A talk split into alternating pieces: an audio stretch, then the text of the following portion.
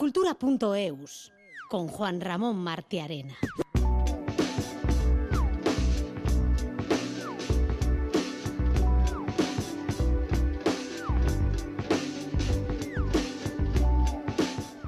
Este 28 de diciembre es un día de aniversarios en el ámbito de la cultura. Hoy se cumplen 50 años del fallecimiento de John Mirande, un escritor atípico en el mundo de las letras vascas.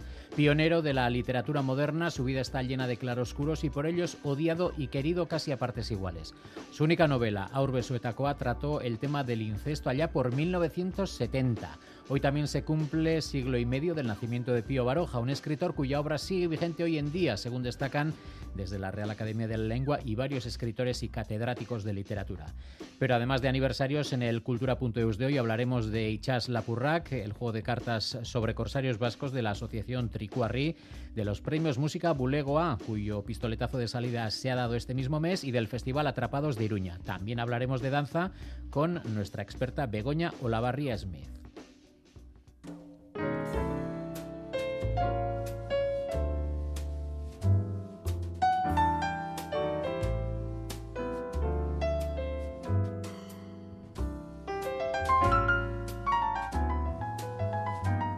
Comenzamos de manera pausada escuchando a Chano Domínguez y Martirio que tocan hoy en Gasteiz dentro de la programación de conciertos de DAS y en Dendaraba, el escenario, en el escenario de Vital Fundación Culturunea.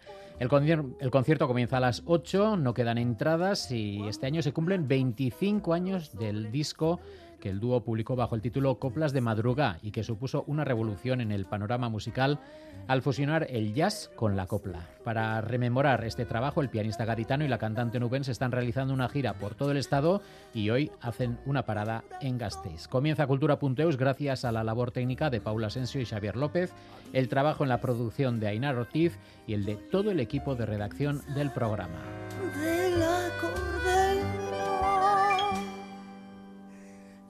Dos copas de aguardiente sobre el gastado mostrador. El fuego contando entre dientes la vieja historia de su amor.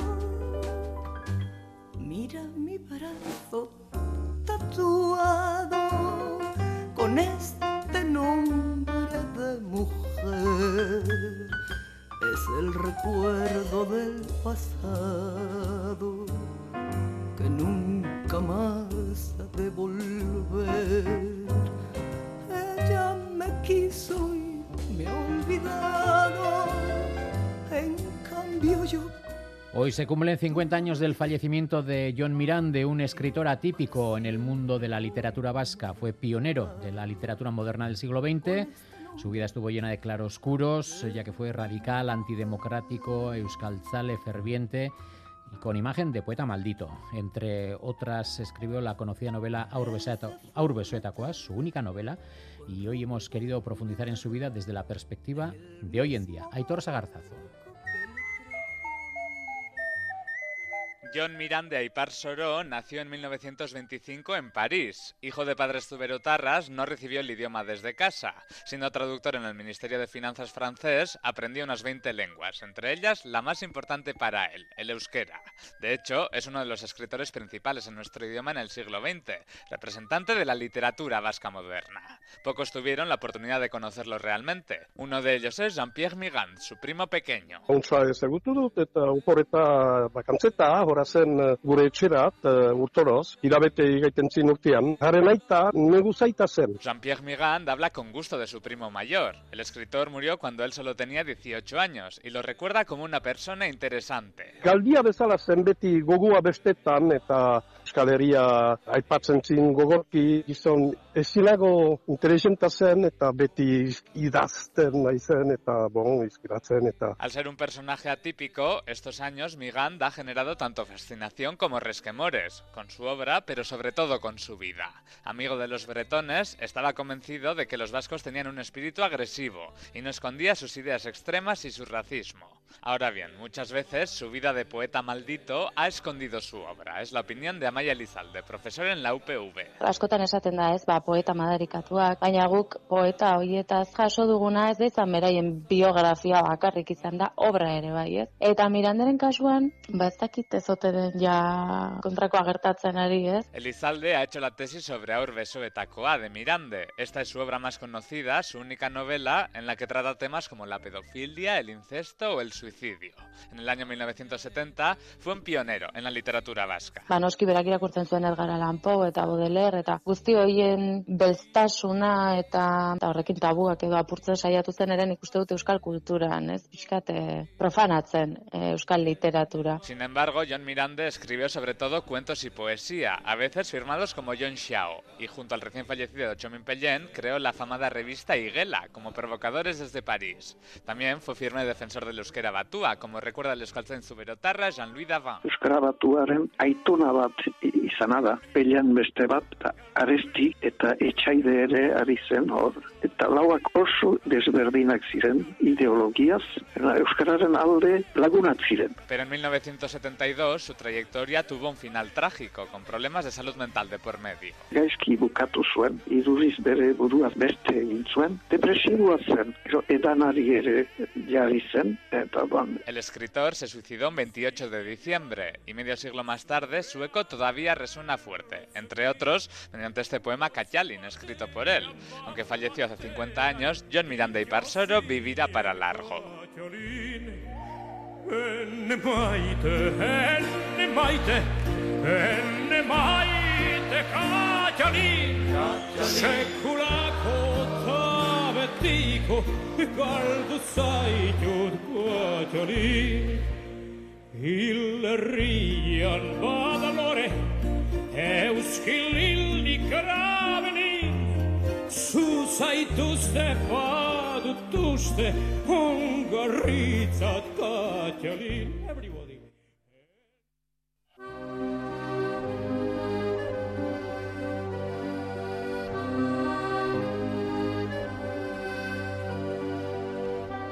Y hoy también se cumplen 150 años del nacimiento de Pío Baroja, que nació en Donostia el 28 de diciembre de 1872.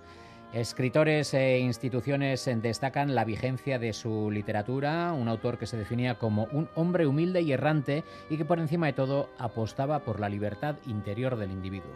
Instituciones como la Real Academia de la Lengua, de la que fue académico, o el Círculo de Bellas Artes han organizado homenajes para recordar su figura y su obra. También las instituciones vascas han fomentado este año la lectura de la obra del autor y la editorial Cátedra ha publicado con este motivo Familia, Infancia y Juventud, una edición conmemorativa de las memorias de Baroja. Su obra es el reflejo de la vida del autor eh, y en paralelo de la España con eh, personajes generalmente disconformes con la realidad, aunque su lucha contra ella termine resultando estéril. Una literatura vigente en la actualidad. Entre sus obras destacan la trilogía La lucha por la vida, la historia de aventuras Las inquietudes de Shanti Andía o la novela autobiográfica El árbol de la ciencia. Pío Baroja murió de arteriosclerosis el 30 de octubre de 1956 en Madrid y hasta el cementerio civil portaron el féretro, entre otros, dos grandes admiradores suyos, Ernest Hemingway y Camilo José Cela.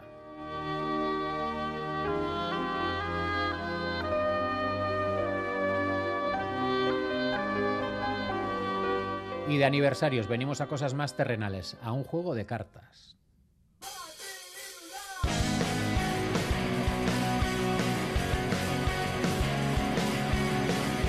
La Asociación Cultural Tricuarría ha presentado el juego de cartas Ichas Lapurrac, que tiene como protagonistas a los piratas y corsarios vascos de los siglos XVII y XVIII.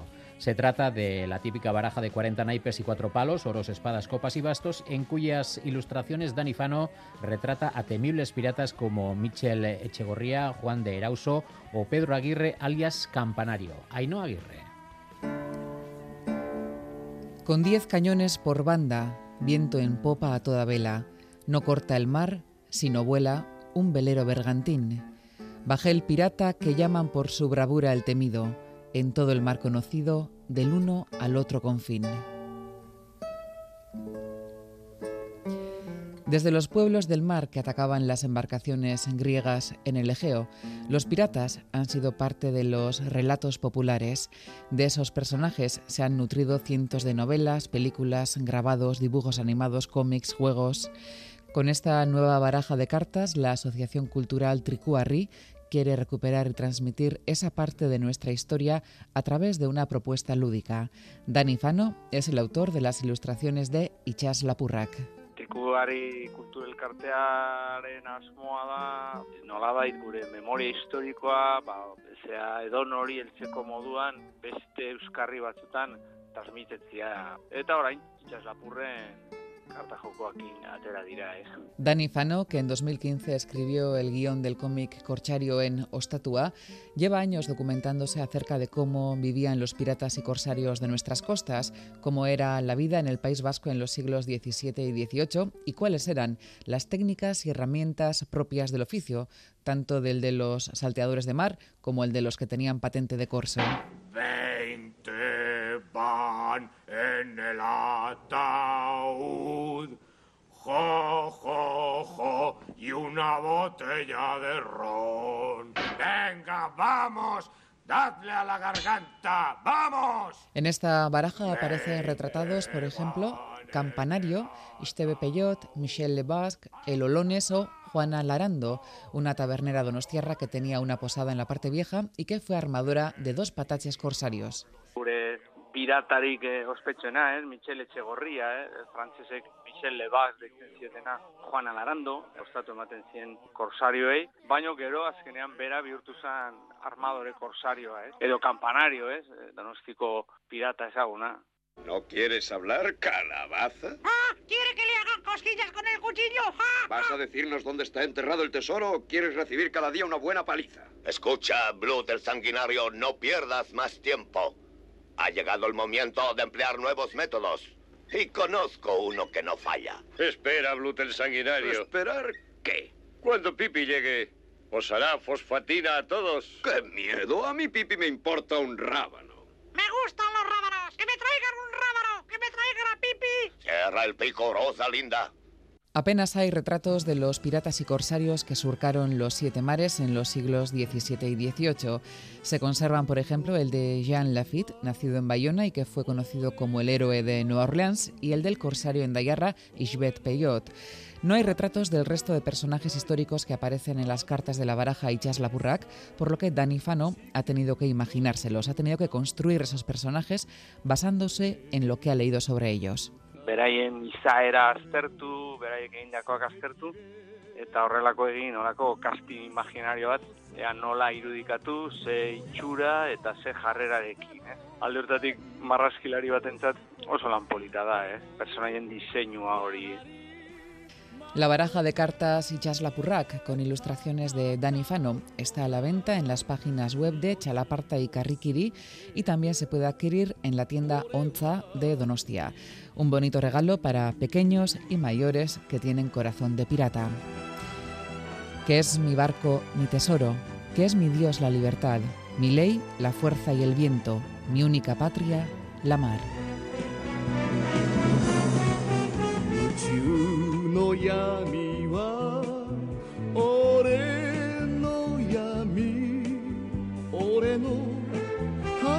の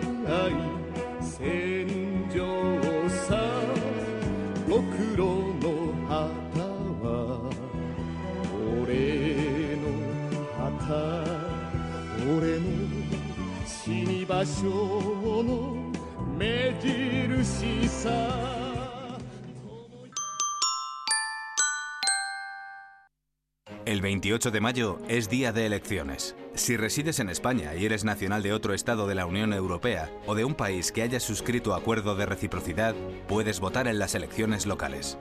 Para ello debes figurar en el padrón municipal y manifestar la voluntad de votar. Consulta en tu ayuntamiento y sigue las instrucciones enviadas por la Oficina del Censo Electoral. Encontrarás toda la información en el 900-343-232. Ministerio del Interior. Gobierno de España. Vuelve la magia. Petardos CM ilumina tu fiesta y la noche de fin de año. Petardos CM 3x2 hasta el 28 de diciembre y los domingos 6x3. Petardos CM, más de 50 lotes, ofertas y packs a precios de escándalo y oferta especial para mayores de 65. Compra en petardoscm.com y recoge tu pedido sin colas. Petardos CM en Baracaldo, Galdaca, Deusto, Amurrio, Donostia, Oyarzun, Pamplona y Logroño.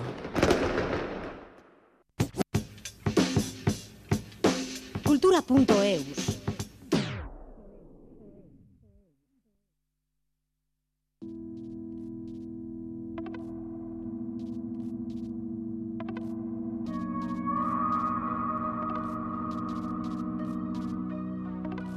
Espaloian etzan da, hendezen guratuta, dramaren erregeak, izkilariz bizitza, dena Y en cultura.eus, como cada mes, hacemos un hueco a la Asociación eh, Euskal Herriko Música Bulegoa, en la que va a ser la última colaboración de este año 2022. Miquel Chamizo, Arrachaldeón.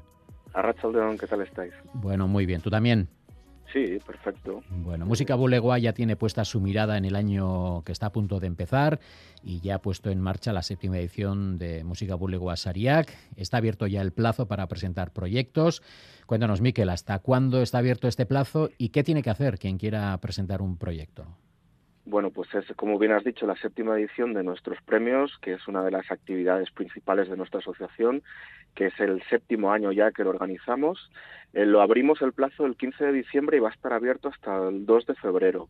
Luego la gala de entrega de, los premios y, la gala va a ser el 17 de mayo en Lecu, una fábrica de rentería, pero ahora estamos en este primer proceso de, de bueno, de recibir candidaturas, eh, que son candidaturas que tengo que recordar que las hacen las, los propios miembros del sector musical, ¿no? Músicos, agentes, eh, programadores, compositores, etcétera, hacen llegar sus candidaturas de lo que piensan que ha sido lo más destacado que, que se ha publicado en el sector de la música vasca durante el año 2022 en este caso, y luego un jurado en torno a todas esas propuestas pues hará una selección de, un total de 10 premios. O sea que puede presentar eh, cualquier persona relacionada con el mundo de la música. Te pongo un ejemplo. Eh, si yo saco un álbum, no tengo que ser yo quien presente la candidatura, sino yo que sé, eh, mi casa de discos, mi productor, ¿no? Algo así. Eso es, bueno, eh, alguien que pertenezca al ámbito, puede ser un profesional, puede ser un socio de música bulegoa, eh, los, muchos músicos, algunos músicos presentan sus propios trabajos, también está permitido, pero suele ser habitual que presentan pues cosas que al final la gente del sector conoce, ¿no? Lo que se ha ido publicando a lo largo del año, los discos, los videoclips, las nuevas canciones, las giras, los conciertos, y ellos mismos muchas veces eh, se, se presentan los trabajos de otros artistas, ¿no? Porque hay, hay un poco este sentido de comunidad, ¿no? Y hacer crecer eh, todo el sector de la música juntos hacia arriba. Y estos premios tratan de reconocer estos trabajos que han sido destacados sin categorías, que esto es muy importante de señalar. No hay una categoría para pop, otra para rock, otra para, para bueno, músicas urbanas. No, aquí hay ocho premios que van destinados a trabajos destacados eh, de cualquier ámbito, pero puede ser tanto música instrumental, una banda sonora, un disco completo, un tema musical, un videoclip, si es especialmente llamativo este trabajo uh -huh. de videoclip, ¿no? Pero también instalaciones sonoras, eh, bueno, un estreno de una obra de música contemporánea, por ejemplo, se intenta recoger la totalidad de lo que es la actividad musical, ¿no? Oye, decíamos, ¿no? Que el plazo se abrió el 15 de diciembre, no han pasado ni dos semanas, ya habéis eh, empezado a recibir propuestas, ¿cómo va el ritmo de, de recepción? Van llegando, van llegando. Lo que pasa que en Navidad, como, como bien sabes, todo se congela un poco, ¿no? Aunque estemos casi con 20 grados, pero hmm. eh, el ritmo baja un poco, pero ya están llegando cosas y, y, sobre todo en enero es cuando el sector se pone las pilas recopilando un poco lo que consideran ya con más perspectiva, ¿no? Ya desde el 2023 tendrán más claro qué es todo lo que ha pasado durante 2022, ¿no? Porque hmm. incluso hasta hace muy pocos días ha habido cosas muy relevantes como el concierto de Erzaña, por ejemplo, ¿no? Hmm. Entonces, eh, bueno, todos los años solemos tener en torno, superamos el, el centenar de propuestas y entre esas ciento y pico propuestas que esperamos superar este año también, pues el jurado, un jurado especializado, va a tener que elegir ocho eh, de diferentes, haciendo un poco em, dejando espacio a géneros diferentes, a propuestas diferentes, ¿no? Y luego estará el premio que da el Instituto Vasco Echepare a un grupo, un artista que ha tenido una actividad especialmente relevante fuera de Euskal Herria, ¿no? A nivel internacional y el premio de honor de EMBE que este sí que lo da Música Bulegoa, la junta directiva, a, alguna institución o artista con un eh, recorrido destacado. ¿no? En el pasado pues lo han recibido, por ejemplo, el Café Anzoquia de Bilbao o Eresville o Mochila 21 que, que lo logró el año pasado.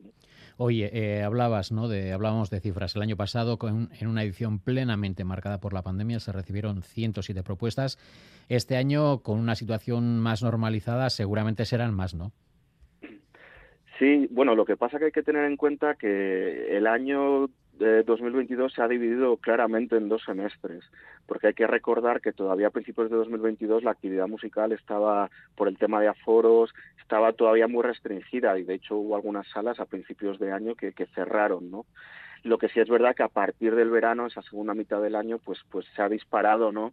y también un poco eh, respondiendo a, a, lo que hemos visto en otros muchos sectores y en la vida en general, ¿no? Que la gente ha decidido este verano volver a, a disfrutar de la vida, a viajar, a hacer vacaciones y esto también, por supuesto, se ha beneficiado al mundo de la música porque sobre todo los festivales, etcétera, pues han empezado a recibir ya eh, flujos de gente más normales, ¿no? Pero sí que es verdad que dentro del sector de la música hay algunos partes todavía, por ejemplo, la música clásica no se ha recuperado del todo, las salas eh, privadas, eh, los conciertos en espacios pequeños todavía no venden igual que antes de la pandemia, ¿no? Entonces ha habido una recuperación bastante importante con respecto a 2021, que fue un año bastante catastrófico, también hay que decir, pero todavía no estamos ni mucho menos a niveles eh, eh, previos a la pandemia. Mm. Oye, antes hablabas, ¿no? Que no hay unas categorías definidas. Y prueba de ello son, por ejemplo, algunos de los premiados el año pasado, como Belaco, eh, Izaro, Noan de Drinkers, Petty, Sarazo Zaya. No hay, no hay una no hay un criterio de vamos a premiar un grupo de rock, un grupo de pop, un grupo de rap. No, es eh, entre lo que se reciba, lo que el jurado decida y ya está. Sí, y es un trabajo muy complicado para el jurado. De hecho, la selección del jurado siempre es muy muy importante para Música Bulegoa porque intentamos escoger a gente que venga de diferentes ámbitos y que sean muy complementarios, tanto gente de, la industria como compositores, como gente de la academia, periodistas, también vinculados con el mundo de la música y la cultura, porque lo que tienen que hacer es un trabajo muy complicado y es elegir entre un gran saco de propuestas y todas ellas estupendas. Eh, además, tienen que elegir ocho especialmente destacadas pero que no tienen necesariamente por qué encajar dentro de una categoría concreta, ¿no?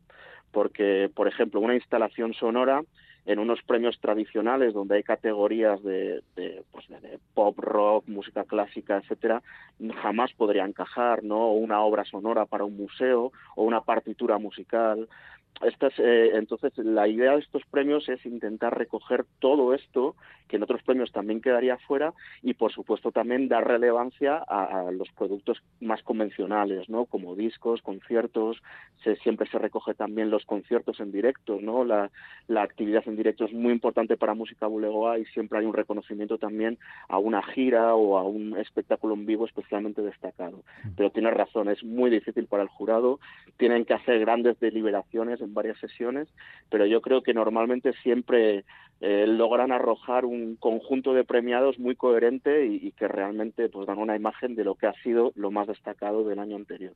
Oye, ese jurado profesional que citabas valora las propuestas, elige ocho de los diez premios.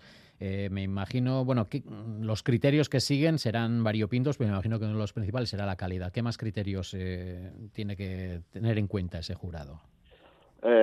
bueno, por un lado, por supuesto, está la calidad, es lo más importante.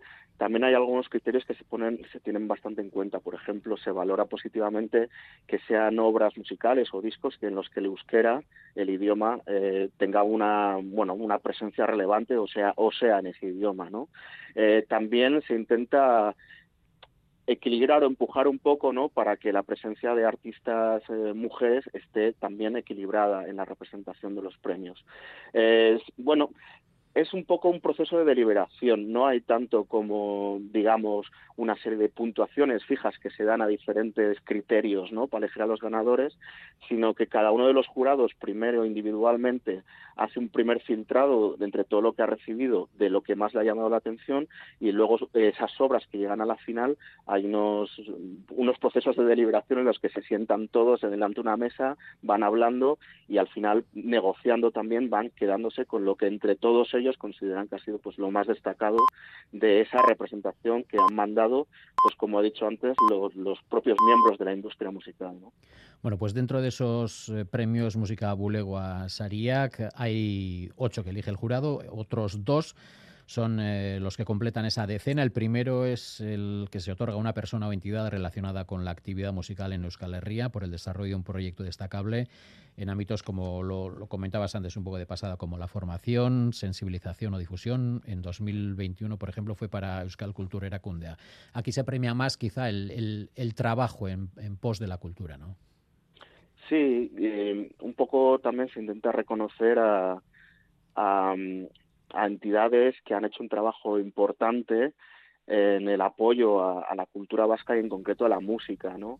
Y que normalmente son entidades que ya tienen un cierto recorrido. Pues, por ejemplo, antes de Euskal Heracundea estuvo Eresville, pues que es el archivo vasco de la música y, y es un, una, una herramienta fundamental en ofrecer recursos a, a, todo el sector de la música vasca, ¿no? Desde partitura, grabaciones, documentación, etcétera pero también estuvo, por ejemplo, el Café Anzoquiano con motivo de sus 25 años, también pues un centro neurálgico de la música en Vizcaya, ¿no?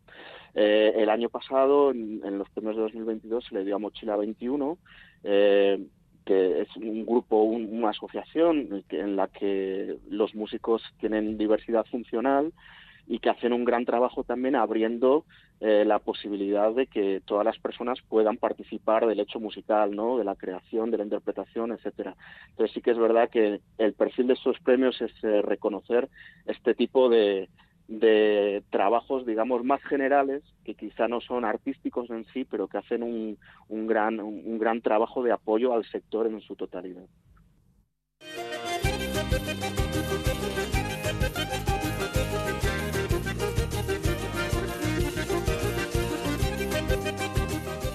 Bueno, el décimo premio que completa esa decena de, es el que otorga el Instituto Vasco Echepare. En este caso se trata de reconocer el trabajo de un o una artista o formación en materia de difusión de la música vasca fuera de nuestras fronteras. El año pasado fue la banda Vizcaitarra Corroncia quien escuchamos la elegida. Aquí un poco la difusión y un poco el, el el, hueco, ¿no? El, el, hueco, no, el eco internacional, ¿no? De, de la música vasca es lo que se, se, tiene en cuenta. Sí, eso es. Eh, Corronche fue en 2021. El año pasado fue el trío Zucan, mm. que es un trío de, de, música contemporánea, digamos, que está haciendo una gran actividad en los últimos años y, y Echepare reconoció eh, precisamente una gira que hicieron por Canadá, etcétera. Sí, eh, para Música Bulegoa también la difusión exterior, la difusión de la música vasca fuera de las fronteras de Euskal Herria es una de las estrategias principales y en esto pues tenemos una gran colaboración con el Instituto Vasco Chepare, ¿no? que como bueno ya lo conocéis bien, esta es uno de los, es uno de sus principales cometidos, ¿no? la defensa del euskera y de la cultura vasca fuera de las fronteras de Euskal Herria. Entonces, en colaboración con ellos ofrecemos, eh, se ofrece este premio que busca reconocer pues precisamente los grupos que han tenido que han llevado la presencia de la cultura vasca fuera no y, y siempre también intentando buscar pues aspectos diferentes no pues como bien has dicho hace dos años fue Corronchi llevando la música folk de raíz vasca a un montón de países, ¿no? Que lo siguen haciendo porque son muy activos en ese aspecto. Pero el año pasado fue el trío Zucan llevando música contemporánea a Canadá, hace poco han estado en Chipre, también, bueno, pues eh, buscando también esta diversidad que yo creo que es lo que caracteriza a Música Bulegoa. Bueno, con estos premios Música Bulegoa quiere promocionar las creaciones de los y las artistas vascas y servir de impulso y escaparate. ¿Hacen falta aún este tipo de escaparates para poner en valor al sector musical vasco de cara a nuestra sociedad y a, al panorama internacional? Mm, yo creo que sí. Yo creo que los los reconocimientos ponen un poco bajo luz, bajo la luz, eh, pues trabajos que a lo mejor a algunas personas pues han podido pasar desapercibidas o que a lo mejor sencillamente han sido trabajos extraordinarios y, merecen que, que, se, les, se les reconozca como tal, ¿no? Además, también cuando Música Bulegoa decidió organizar estos premios, también detectó eh, que faltaban unos premios de estas características en, en, en, el, en Euskal Herria, ¿no? Porque, bueno, están los eh, premios Euskadi de literatura, etcétera, pero para el sector musical concretamente no, no existía nada de este perfil que queríamos crear nosotros, ¿no? Entonces, eh, yo creo que, que, que, funcionan muy bien, que cada año que pasa tienen más repercusión, eh, el, recibimos más propuestas, eh, hay también más pasión ¿no? por el recibimiento de este premio que empieza a tener cada año más prestigio. ¿no? Y eso, bueno, pues por supuesto creemos que tal y como hemos planteado los premios, que es de una manera muy democrática en el que todo el mundo tiene cabida, desde un artista más pequeño hasta alguien que está consagrado, ¿no? Pero que todos están al mismo nivel a la hora de ser valorados, pues yo creo que, que da mucho valor a estos premios en concreto. Miquel, lo comentabas al principio, la gala de entrega de premios Música Bulegua este año será, este año 2023 será el próximo 16 de mayo en Lecuna, fábrica de rentería. Hablando de otro tipo de temas relacionados con el ámbito musical, estamos a final de año, es hora de hacer balance. Según un informe reciente de la SGAE, la asistencia de público en 2022 ha aumentado un 50% con respecto a 2020, pero los datos quedan lejos de las cifras de 2019 porque en comparación con hace tres años es 60 puntos menor, según recoge ese anuario de las artes escénicas musical y audiovisual de la SGAE. En nuestro entorno el panorama es similar. ¿Cómo ve la situación Música Bulegoa? Eh, pues tenemos entendido que tenéis en marcha una, una campaña, Gozatu Música Zuzenean, para, para impulsar esa, esa vuelta del público a, a los escenarios.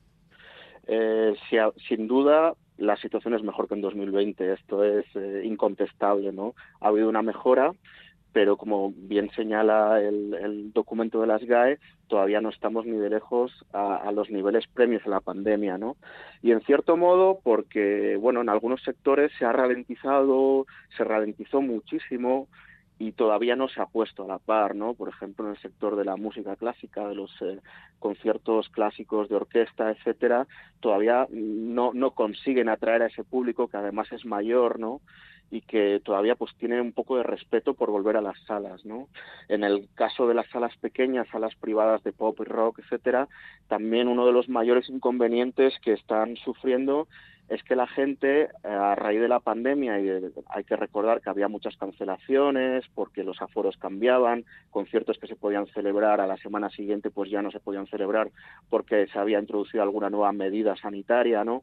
Entonces la gente se ha acostumbrado a comprar las entradas con muy poca antelación, prácticamente al último minuto, ¿no? Y esto es un poco lo que estamos intentando impulsar eh, desde la, esta campaña de Gozato Música Sucenean que estamos eh, haciendo ahora mismo, que la gente se anime a comprar con más antelación. ¿Por qué? Porque esto ayuda a poder traer también artistas y a los, a los miembros del sector porque organizar un concierto, sobre todo si traes a algún artista internacional muy potente, es una inversión muy grande, muy, muy potente, muy arriesgada en algunos casos, y si la gente no compra las entradas hasta el último minuto, es muy difícil valorar eh, si eso va a funcionar y, arriesgarse a hacer ese tipo de, de, de inversiones, ¿no? En traer a determinados artistas. Entonces, eh, estamos animando a que la gente vaya, cuando vea a un artista estamos ya prácticamente en la normalidad, que vaya, eh, apueste por esa experiencia en directo que es irrepetible, es única y, no se puede vivir a través de los discos, ni del streaming, ni de la televisión, eh, esa experiencia del directo, ¿no? Y que apuesten por volver a las salas donde creemos nosotros es donde realmente se da la mejor música, ¿no? Bueno, pues Miquel Chamizo, miembro de Euskal Herriko Música Bulegua, muchas gracias por compartir, con, por compartir este tiempo con Cultura.eus y nos vemos, nos escuchamos el mes que viene, Urte Berrión. Urte Berrión, eta muy eskertzu Agur. Vuelo bien, sueno bien, follo bien. Si te ha gustado el disco, espérate En Pamplona esta tarde se celebra el Festival Atrapados. El ayuntamiento organiza el evento para presentar el tercer plan joven que acaba de aprobar. Entre otras, participarán la compañía de danza Taupadac, las raperas Las Niñas del Corro o Mes y Mes, a quien escuchamos de fondo.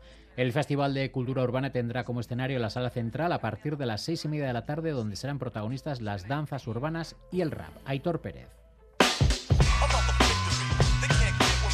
Grupo catalán Las Niñas del Corro será el cabeza de cartel del festival Atrapados. El grupo formado por Felina Vallejo y Laura Bonsai traerá los ritmos de la periferia de Barcelona hasta el centro de Iruña. La pareja de raperas catalanas tendrá la ocasión de presentar su primer disco con letras llenas de compromiso, pero el de las niñas del corro será el colofón a un programa lleno de actuaciones, en este caso locales. La encargada de abrir la programación será la compañía de danzas urbanas Taupada, que, el pasado mes de agosto participó en el Mundial de Hip Hop en Estados Unidos. Fran Chamorro es su director y confiesa que afrontan con mucha ilusión la actuación en el festival Atrapados. Es que para nosotros todas son o sea, únicas. A ver, obviamente, pues bailar en el mundial pues suma plus, en plan de esa actuación. Pero, por ejemplo, en junio hicimos una gira que fue increíble, en pueblos de Navarra, que fue la de hoy también, por ejemplo, es una más que vamos a disfrutar un montón. O sea, disfrutamos en cada actuación porque es que al final son oportunidades que te dan en el mundo del baile que es súper difícil y que nos la den y súper agradecidos. El espectáculo de la compañía Taupada que es en la Plaza de los Burgos junto a la sala central y en ella participarán entre 30 y 40 jóvenes de entre 13 y 26 años. Chamorro explica que más que hip hop lo que ofrecen son danzas urbanas dirigidas siempre al público más joven. Vale, pues vamos a hacer como 6, 7 coreografías. Va a ser un paro, tres de dúos y algún solo. Luego dos coreografías van a ser las que realizamos en el Mundial de Hip Hop allí y un par de coreos de grupos de competición. O sea, sobre todo nos vamos a centrar en las coreos de competición que hacemos esta temporada. Tras la actuación de Taupada llegará la hora de otras dos artistas pamplonesas. Por un lado, Claudia Gastazábal y por otro, la rapera Messi Mes.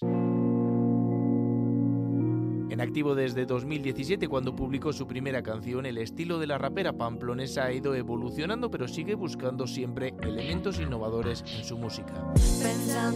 dudando, si quiero verte.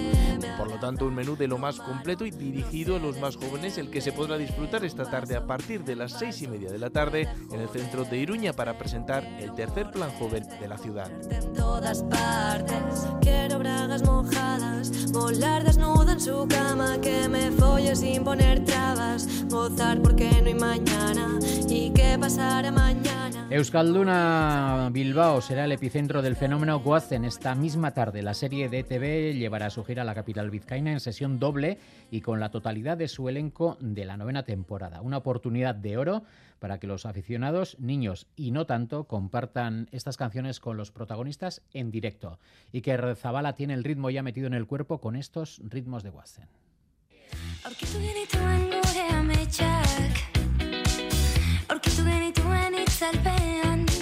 El concierto de Guasen Bederatzi.0 es uno de los puntales del programa Gabonenak de Euskalduna Bilbao, tal como señala Begoña Anguisola, su directora de negocio. Está la gente joven encantada de poder escuchar eh, a sus artistas favoritos, porque a todo el mundo le encanta verles en la tele. El poder estar en Euskalduna viéndoles en directo, pues es un puntazo. Y es que ver a Guasen en Euskalduna va camino de clásico. El Teatro Bilbaíno es también una plaza especial para el equipo de Guasen. María Redondo, que interpreta a Suri en las aventuras de Basacabi, explica que estarán todos los integrantes de esta temporada en Bilbao. Porque en el resto de los conciertos hemos hecho dos grupos este año de seis personas cada uno. Con seis personas no llenas una Euskalduna. Y entonces eh, vamos todos los actores juntos, que este año somos 12. Para los niños también es algo especial, porque ven a todos juntos. Y si su favorito no está, pues no lo pasan tan mal como si fuéramos solo seis.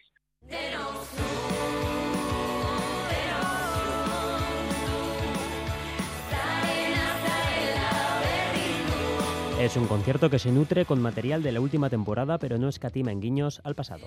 No, solemos intentar mantener el, el cantar canciones de la nueva temporada, porque ahora son los temas más nuevos que, que- que la gente ha escuchado en casa. Pero es verdad que hay canciones que no pueden faltar. O sea, sí que hay hitazos, como pueden ser Euskara de Txantxangorria, de Noxu, la de Lagunas.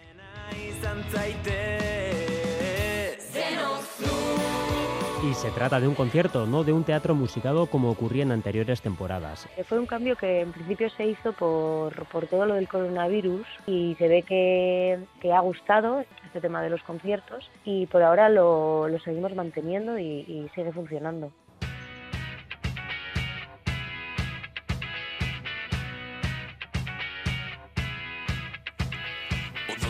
Zehar sentitzen dudan bitartean María Redondo lleva en esta aventura desde la quinta temporada, es de las alumnas veteranas. El equipo de este grupo está encantado con la recepción que tiene tanto la serie como el espectáculo entre un público que es cada vez más amplio.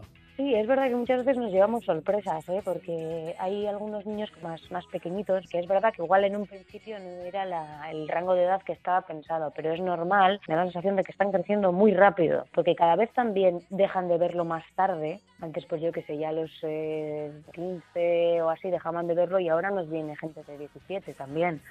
Estos ritmos de la música contemporánea en euskera serán llevados por Wasen a la escena del Euskalduna hoy en sesión doble.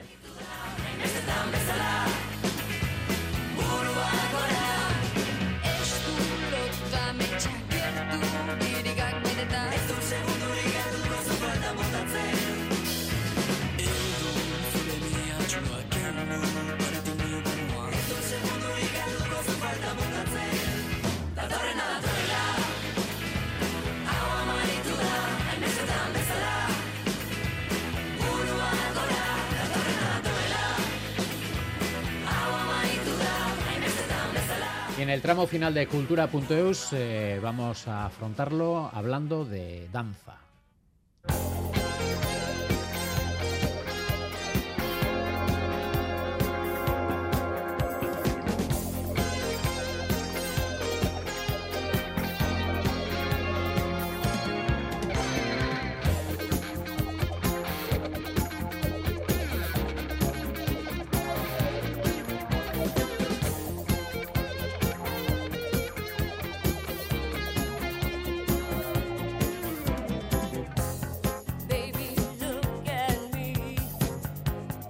Bueno, y vamos a hablar de danza con nuestra experta, Begoña Olavarría Smith, Arracha León. Arrachaldeón. Bueno, los que tengan una cierta edad al oír estas notas ya sabrán que hablamos de fama, de Irene Cara, porque es algo que va prácticamente pegado a la, a la danza, ¿no? Fame, eh, el Fama, eh, la famosa serie y película, y, y bueno, Irene Cara, pues también muy, muy conocida entre un público madurito. Efectivamente nos marcó y de hecho es que estábamos aquí todos con el piececito ahí. Porque es que es eso. eh, es- has hablado de la serie. La serie no- solo fue una consecuencia del éxito de la película. Y como anécdota, la serie en Estados Unidos no tuvo éxito. Se siguió produciendo porque en Europa tenía mucho éxito. Fue la película la que tuvo fue un boom y es en la película la que se oye esta canción. En la serie es otra, es otra artista la que hace de Coco y es Irene Cara. Yo quería hablar de, de- de fama porque hace, pues, hace menos de un mes mu- murió eh, Irene Cara. Mm. Y entonces, en, en una especie de homenaje, porque nos hizo bailar a todos en los 80, la voz de Irene Cara estaba en, en nuestros corazones y en nuestros pies.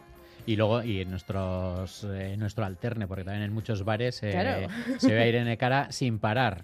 Sí, sí, sí, sí, era, era, era fascinante. Eh, la verdad es que ella en sí no bailaba, porque ella donde se sentía a gusto era, era en, en- en un estudio de grabación, y esto lo dijo el propio Alan Parker. Y, y bueno, es, eh, es tam- también quiero hablar de Flashdance, porque ella también eh, cantó, hizo las canciones más importantes de Flashdance, la de What a Feeling. esa. Sí, la famosa What a Feeling, Sí, sí, sí, sí. Y, y bueno, es, es muy curioso porque esta película eh, marcó toda una generación, la, la serie también. Eh, eh, por, en principio, fue la primera película que tuvo dos canciones nominadas al Oscar. Mm. eh, Fame y Out, Out Here on My Own, que es Ujú. súper triste y es muy lacrimógena. Si quieres, escuchamos un poco. Vamos a Sí, pasar. Pasamos de la euforia a la tristeza. eh, Tristeza un poco contenida, porque claro, aquí Cultura.es es un programa alegre. Sí, sí. Sometimes I wonder where I've been, who I am, do I fit in? Make believing is hard.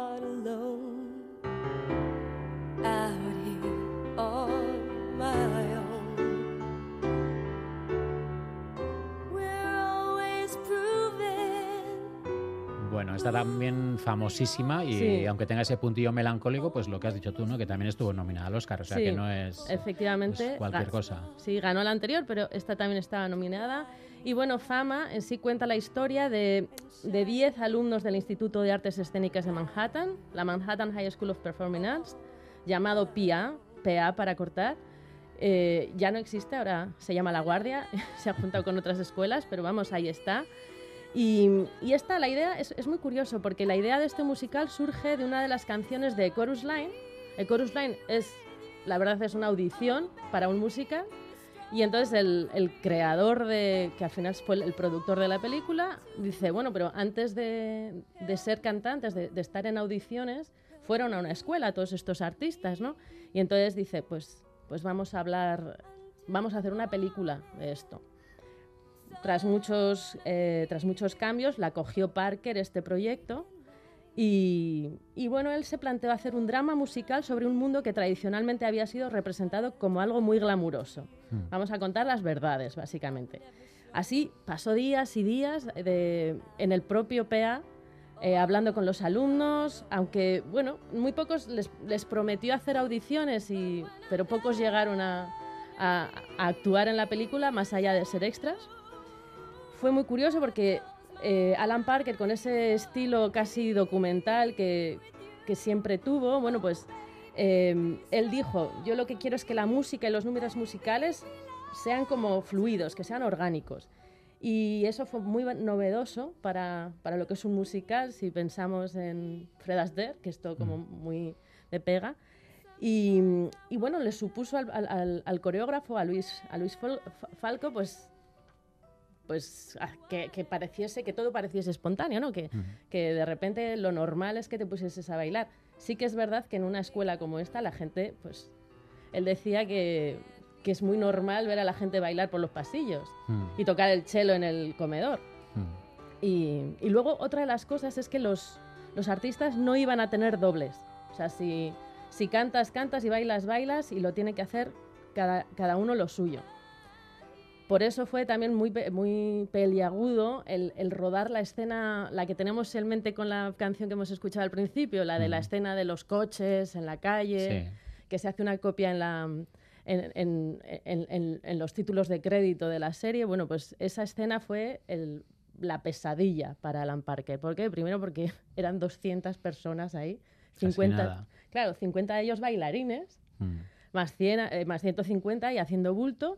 Eh, los cantantes, tal, la música. Luego eh, se supone que iban a rodar en tres días y la policía decidió que no podían tener el tráfico cortado tres días y les cortó el, un día el, el tiempo de rodaje. Eh, el director de fotografía se tuvo que ir a mitad de rodaje. Por luego- estrés o así. Sí, sí, dijo, no, es que no puedo tal. Y luego encima, los bailarines, eh, bueno, el, el sindicato de bailarines se puso en huelga porque les hacían bailar encima de los coches y pidieron más dinero. Claro, por si eh, ¿no? que es una superficie inestable, lo tío que te tuerces el tobillo, ¿no? En- que en Estados Unidos eh, enseguida buscan el, el hueco para una demanda o para, ¿no? Efectivamente, y es- es- eso fue, fue para eso, para... Además es que Alan Parker fue la primera vez que trabajaba de, de pleno en Estados Unidos. Mm. Venía a hacer en Europa eh, la del el, el tren de medianoche, la de Mm. las cárceles turcas, y entonces decía, por Dios, El expreso de medianoche. el expreso, gracias. Y, y- y de repente llegó aquí y decía, "T- todos son abogados. Oye, lo que decías al principio de Alan Parker, ¿no? Que quería enseñar un poco el mundo de la danza, como que, que- que es fruto de mucho esfuerzo y mucho trabajo. Me venía a la cabeza las palabras de la, de la maestra negra con el palo diciendo tenéis que sudar y no sé qué. Me, me recuerda, me, me han venido a la cabeza esas palabras, ¿no? Sí, que, sí. Que, las- que también las tenemos casi clavadas eh, todos los que veamos la serie. Sí, sí, a fuego, a fuego. Es Debbie Allen, la profesora, diciendo, buscáis la fama, pero la fama cuesta y aquí es donde vais a empezar a, a- a pagar con Mm. sudar. Pues vamos, vamos a escuchar ese What a Feeling también ultra famoso.